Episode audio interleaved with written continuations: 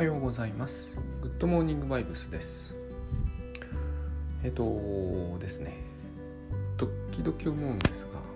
このグッドバイブスというのは、えー、特に対人関係の中で、まあ、基本これ対人関係しかないんではないかと思うことも多いですが、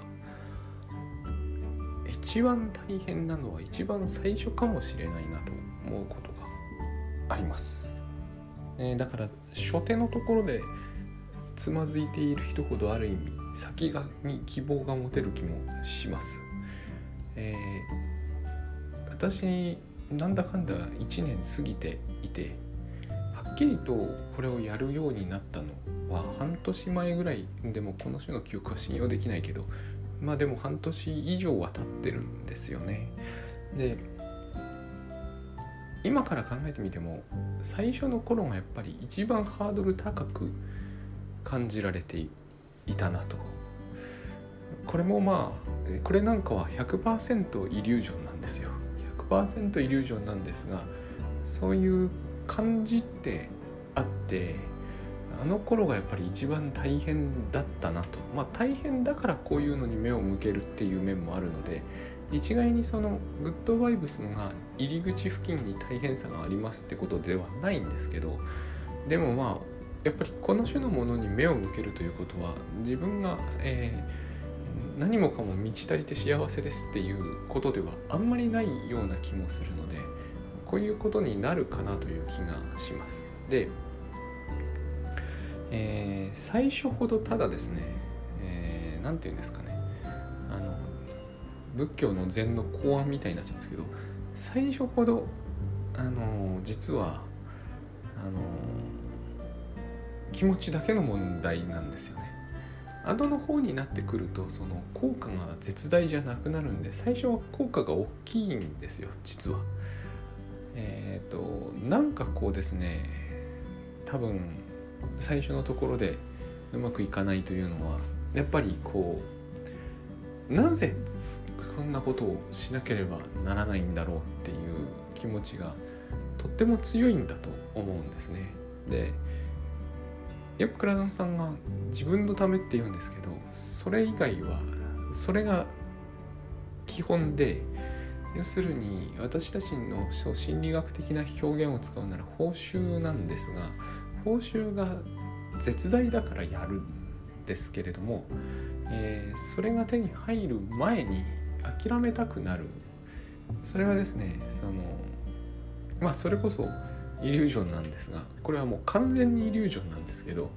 えー、やって困ることは何にもない大体考えてみればですね例えば、えー、奥さんが希望したことを、えー、私だったらですけどね即座に仕事から離れていや本気でやるとかってなんてことないですよね。えーと、それによって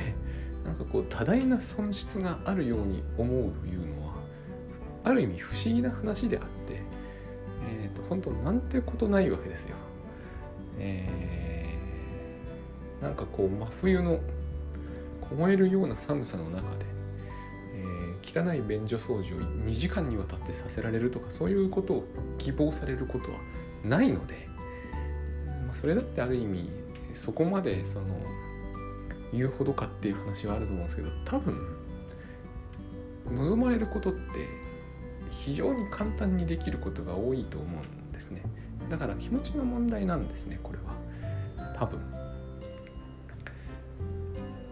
で一旦軌道に乗っちゃえばというのも変なんですけどその軌道に乗らないところもありますが、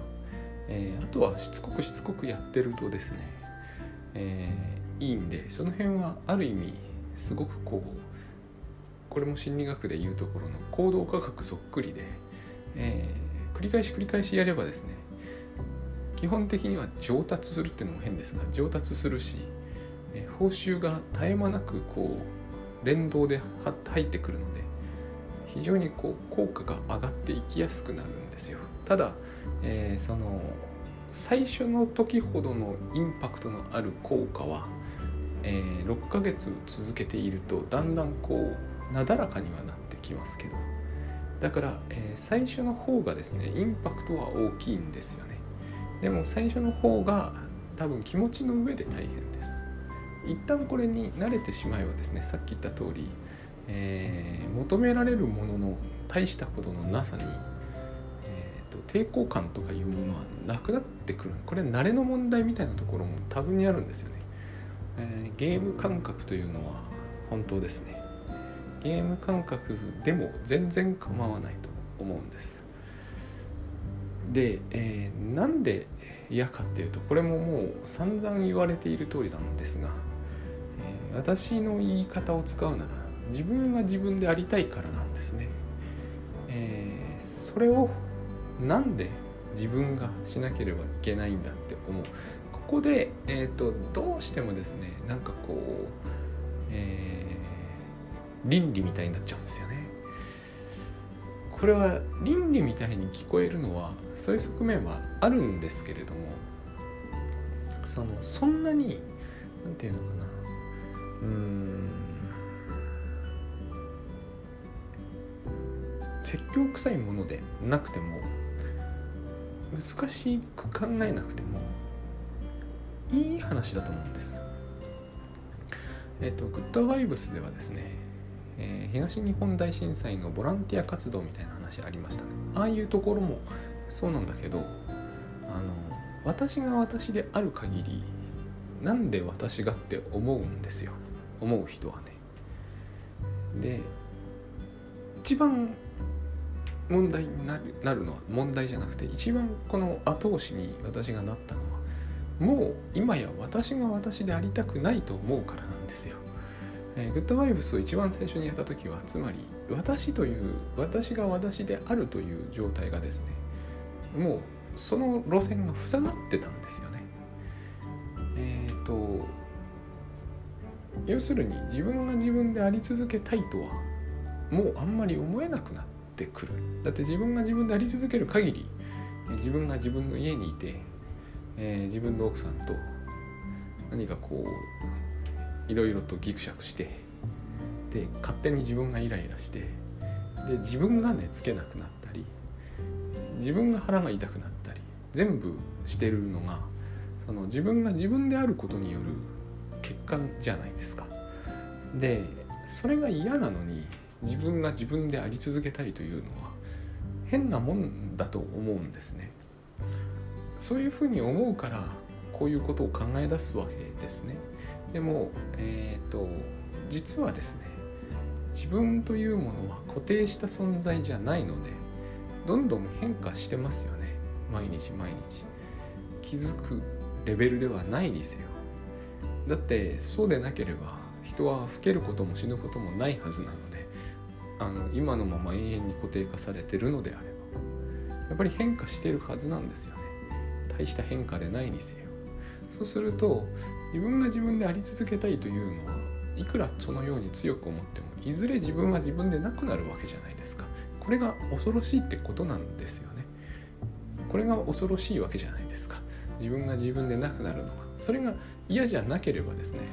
えっ、ー、と奥さんが頼んできたことを即やるとか全然簡単なわけじゃないですか。えっ、ー、と自分がやろうとしていることとか自分が休もうとしていることとか自分の考え方とか自分の価値観に一切固執する必要がないならば、えー、人が求めた通りに動くとかいとも簡単なはずなんですよね。えっ、とでボランティア活動とかもそうなんですけどああいうのって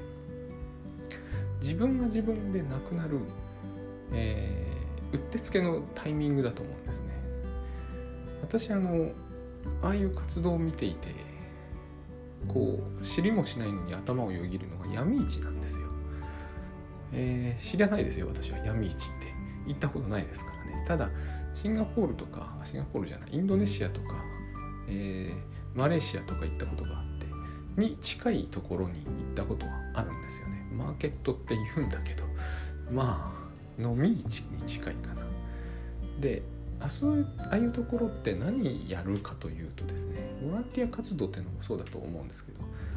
すっごい移動しますよね。なんかこう絶え間なくみんな動いてますよね。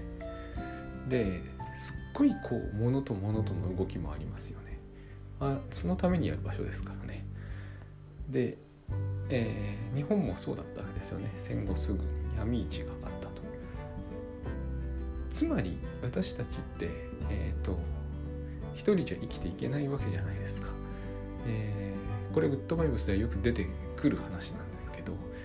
自分一人では生きていけないんですよね。生きていけるんであればえっ、ー、と市場とかマーケットとかボランティアとか飲み市とか闇市とか発生しないはずだと思うんですよね。全部自給自足であるなら。ところが私たちは非常に面白いことにこうある程度環境が整ってくると自給自足しているような気になってくるんですよね。まあこの経済活動によって。えっ、ー、と私庭に庭をこれも妻の、えー、趣味でさせられているに近いものではありますがトマトとか作ってみてあ自給自足じゃ自分は生きていけないなとつくづく思った。第一にちゃんとならない、えー、農家って本当にすごいなって思います。あと第二にそもそも苗を買ってきている。結局のところ自分で生み出せるものが何にもないばかりなく、えーとまあ、苗買ってきても買ってきた苗が一番立派だったりするんで日々日々枯れていくみたいな感じで、まあ、これもネットとか一生懸命見るとですねやり方書いてあってその通りにやるとうまくいくんですよね。不思議なことでもこれはネットがあるっていう前提ですよね。人にやり方聞いている。そうじゃないものってほとんど何にもないですよね。私が生み出せるものといったら、えーと、こういう Good Morning Voice とかあの文章とかねブログの。それを単独で、えーと、作っただけでは、えー、何にもならないですよね。食べることもできなければ、えー、トイレットペーパーの代わりにすらならないという。つまり一人じゃ生きていけないっていうのはそういうことなんだけどでもですね自分あの飲み市みたいなところに行って思うんですけれどもあのそういう物理的なことよりもあの自分が自分でなくなるっていうことが大事な気がするんですよ。あの自分が自分であり続けるとやっぱり人は、えー、死んじゃうんじゃないかと思うんですね。死なないまでも、えー、だんだん自分が自分でなくなっていくんですね。それもまた当然だと思うんですよ。だって変化してるわけだから。つまり自分が自分であり続けたければ、えー、人の他人を必要とする。で最近これがですねいわく説明しがたくどうしてもこう避けちゃうんですけどウッドバイブスを、えー、実践していて、えー、奥さんのその言う通りにするっていうことをやるとその分少し自分が自分でなくなるじゃないですか。私が一番こうタスクシュート通りにやってた時っていうのはこう、えー、タスクシュートユーザーの理想とする一つの理想としていたところもねあの粛々と朝組んだ通りにやる。これだと自分が自分であり得るように思うんですよね私たちは。粛々と朝ここの時間に起きて、まあ、ちゃんとして生き方なんですよこれはこれで。ただ他人が非常に介在しがたくなっているだけで、えー、朝起きてブログ書いて原稿書いて食べて、えー、娘を送り出してちゃんと義務を果たしてる感じになるんだけどえっ、ー、とねあのうまくいかないんですよね。何かがうまくいかない。一人暮らしをしてればまだしもなんだろうけど私は究極的にはダメなんじゃないかという気がするんです。え、ー、とそういうこう自家発電自己回転自己完結みたいなのって多分自己そのものを成立させる何かを書いている気がするんですね。物理的にはすでに書いているんでそれは Amazon とかで買えばいいっていう話に絶対なると思うんですよ。理屈はその通りなんですが何かがですねえ、ー、と欠けている感じがするんですよ。まあ他人なんですけど。えーと、その他人によって不意に動かされるのは嫌だってことですよね。なぜ嫌かというと自分が自分でなくなるからなんですよね。でも自分が自分でなくならないと自分が自分であり続けるのはきっとすっごいハードルが上がる気がします。自分今までそのウッドバイブスを実践する以前タスクシュートのピークにあった頃以前直前がピークだったわけではないんですけど少し前のピークであったあの頃の方が今よりも自分というものを保つのにえらい苦労してました。本当に大変でしたね。あの物は手に入れるわけですよ。で朝起きる時間も夜寝る時間も測ったように同じにできるんですよ。でもそのために、えー、何をやってるってわけじゃないんですよ。その何かよく誤解されてるようにスケジュール通りに生きてるとかそういうことではないんですよ。ただえー、自己完結度をうんと高めるというのはなんか非常に大変なところがあるんですよ。今の方がよっぽど簡単なんですね、えー、言われ何かを下で呼ばれるとすぐ行ってすぐ何かをするようにする。のは多分妻に言わせればできてないところがいっぱいあるって話になるんですがここがだからつまり自分とそうでないものの圧力がそう簡単になくはなりはしないってことなんです。なくした方がいいんですけどね。なんでなくした方がいいかというと自分が自分であり続けないためなんですね。で自分が自分であり続けないというのはあの発見があるってこと。これはですねまた言葉に飛躍があるなと思うんだけどり発見があるっていう言いように言う他に言いようがないんですよね。発見があるんですよ。こうだんだんだんだんじゃないんですよね。だんだんピークは下がってくんだけどこう要望にいろんなものの要望に、えーと、とできる範囲内で最大限答えていこうとする。そのプロセスには絶えず発見があってこれが自己完結度が高ければ高いほど減っていくんですね。この発見はえーと、つまり私がこれを比喩ですよ。これは比喩として使うならばおそらくマーケットで何かめぼしいものを発見するものと近いところがあると思う自分に本当に必要なものはそこにあるんですよ。ただ、えー、そこはですね物理的なような精神的なような必ず両方混ざるものなので、えーと、単に友達と会ってこう精神的それも大事ですけど精神的交換をするっていうこととは違うんですよ。それもした方がいいんじゃないかと思うんだけどそれとは違うんですよね。だからいい友達に恵まれていい人間関係があってお金があって時間も十分にあってっていうのは一見すごい幸せそうなんですけど、えーと、それでは不十分なんですよね。私はそれをグッドバイブスをやるようになって何がっていうのをうまく説明できるようにはなってないけれども感じるんですよ。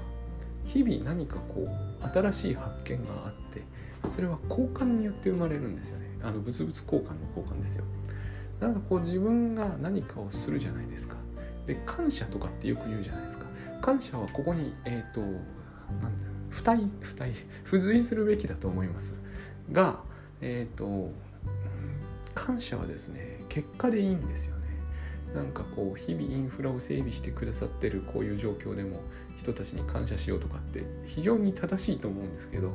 えっ、ー、とですねなんかそれをずっと言っていてもこの感触とセットにならないんですよね。飲み市とかで行ったことは僕もほとんどないんですけどなんか自分がなんかこうこれはいいなと思うものを見つけた時に手に入れるじゃないですか。手に入れるとするじゃないですか。そこにことさらな感謝じゃないですよね。相手は買ってほしいわけですから。ただその交換によって自分が得るものというのはこう他では得難いものだと思うんですね。で、えー、自分には分かるものみたいな。自分はそれが今必要なんだということが自分には分かる。代わりに何かをきっと手放す、まあ、お金かもしれませんけれども何かを手放す。物々交換みたいなケースがあの多そうな場面もあるので私はそういうのではないですけどそう子供の頃にですねあのまあ今の人やんないですよね。あのああいうことができた時代は幸福だったと思いますがあのめんことビー玉を交換するとかって僕の世代はしてるんですよまだ。最後の名残みたいなもんで見つかると怒られますけどね。見つかると怒られるところがまたいいんですけどね。とにかくこうするんですよ。物々交換。あれなんですよね。あの時にすごいいいものが手に入ることがあるんです。その子にことさら感謝はしないんですがやっぱりその子と仲良くなったりはしますよね。ああいう感じああいう感じでじゃあそのビー玉はなきゃお前は生きていけないのかというとそういうことは全然ないでないですか。えっ、ー、とであれお金で払ったんじゃダメだと思うんですよね。多分物で払わないと。そういうことが起こることによってですね自分が自分より自分らしくなれるんですよ。非常に変変に聞こえるとは思うんですね。ただ私はボランティア活動っていうものはきっとこれがですねえーと、盛んに行われる場所だと思うんですね。だから、えー、不謹慎だとは思うんですけれども、えー、あれでこう自分らしさが取り戻せるというケースになることはそれを目的にしてはいけないと思うんですけどただそれはですねあのめんことビー玉を交換する時の子供だって、えーと、これで自分らしさを取り戻そうとか思ってる子は一人もいないんでやっぱりそれでいいと思うんですよね。それは結果としてそうなればいいと。そういう意味でですねあの現代っていうのはきっとちょっと大変な時代だと思うんですよ、えーと、なんかですねこれに相当するものが少ない気がする。あのなぜなのかは分かんないです。えー、なんかこれに相当するものの少なくなった時代な気がします。よくできてるんですけれども環境整備的な意味においては。なんかこうこれをする機会が徐々に徐々に減るように減るようになっている。だからこそですね家とかでやるといいんですよ。家とかでやる交換にはお金介在しないじゃないですか。多分ですね極端にライフハックな人あるいは極端にこのえーと、資本主義経済的なこう個人主義みたいなのが好きな人はこう家事の労働にもお金を払えって思ってる人もいると思うんですけど自分はですねやっぱりこれをやるのはよした方がいいと思うんですね。ここにまでそういうこうえーと、等価交換的な考え方を導入しちゃうと,、えーと、ますますこの問題を、えー、こじらせるような気がするんです。えー、っとこれはですねたとえお金が介在しても不可能じゃないですけどグッドバイブスってものを理解しないとしたような人じゃないと多分えっ、と自己完結の方にぐっと寄ってしまう気がします。あの結局そうなんです。これとそれを交換してよっていうような時に発生しているものなんです。あれは。だからえっ、ー、とビー玉と面子を交換するにあたってなんで自分がって思わなかったんですよ子供の時はね。思わないと思うんですよねそんなこと。えーと、それと似ていてなんかちょっとそれは言い分としてずれてるんですよね。子供はですね例えばあのここでめんことビー玉を交換しろって言われたいや自分は今日今この時間は勉強してるからって言ったらなんかすごい変じゃないですか。なんかそういう感じなんですよね。別に悪いことを言ってないんだけどスクシュート的な話ですよ。あの仕事を今してるからそっち手伝えないっていうのは悪いことではないんだけれどもそしてそう言わなきゃいけないこともきっとあると思うんですよ。例えばその子が受験勉強で追い追い込まれてるとかならねありだと思うんですよ。でもなんか絶えずそれを言う子がいたらやっぱりなんかちょっとずれた感じがしません？そういうことなんですよね私が感じていることって。えっ、ー、と多分この種の交換のところには一つ意識的なものがあの芽生えやすいんじゃないかなというふうに思います。このようなことはですねここ数日なんとなく意識するようになったんですけど多分コロナの影響ですえー、外に出にくくなると、えー、一層この種のことが失われるケースに結果としてなる人が、えーと、出てお祭りとか全部こう中止になっていく。この移動自粛をストレスだという理由はどうしてなんだろうとずっと思ってたんですけど多分こういうことだなと。今回このあのコロナの話の中でも怖いのがですねえっ、ー、とボランティア活動みたいなものが非常にこうリスクの高い活動に以前と違ってなったじゃないですか、えー、濃厚接触をいっぱいしないとできないような、えー、ことが多いですよね。ああいう時というのは。多分ですがやっぱりこう闇市みたいなものって一番こういう時はダメじゃないですか。昔そもそもその闇市みたいなところにあの、えー、伝染性の病気がみたいな話って何かで読んだことがあるんだけれども、まあ、そういうことですよね。この問題と一つセットになってるのが。すごい不思議な現象だなと思うんですけれども。それ自体は直接関係なくてつまり今回はあのすごく大ごとになっているんだけれども地震とか水害の災害の時とは全く違って、えーと人が人人が動けなくなる方向に向かったその災害ですよね。医療現場は違うと思うんですけどね。だからそのそういうところに発生し得たものっていうものがきっと、えー、私たちにはなぜか知らないんだけど必要でそれが失われるというのがえっ、ー、とまあ普通の言葉で言ってもストレスってことになるんだろうなというふうに思うんです。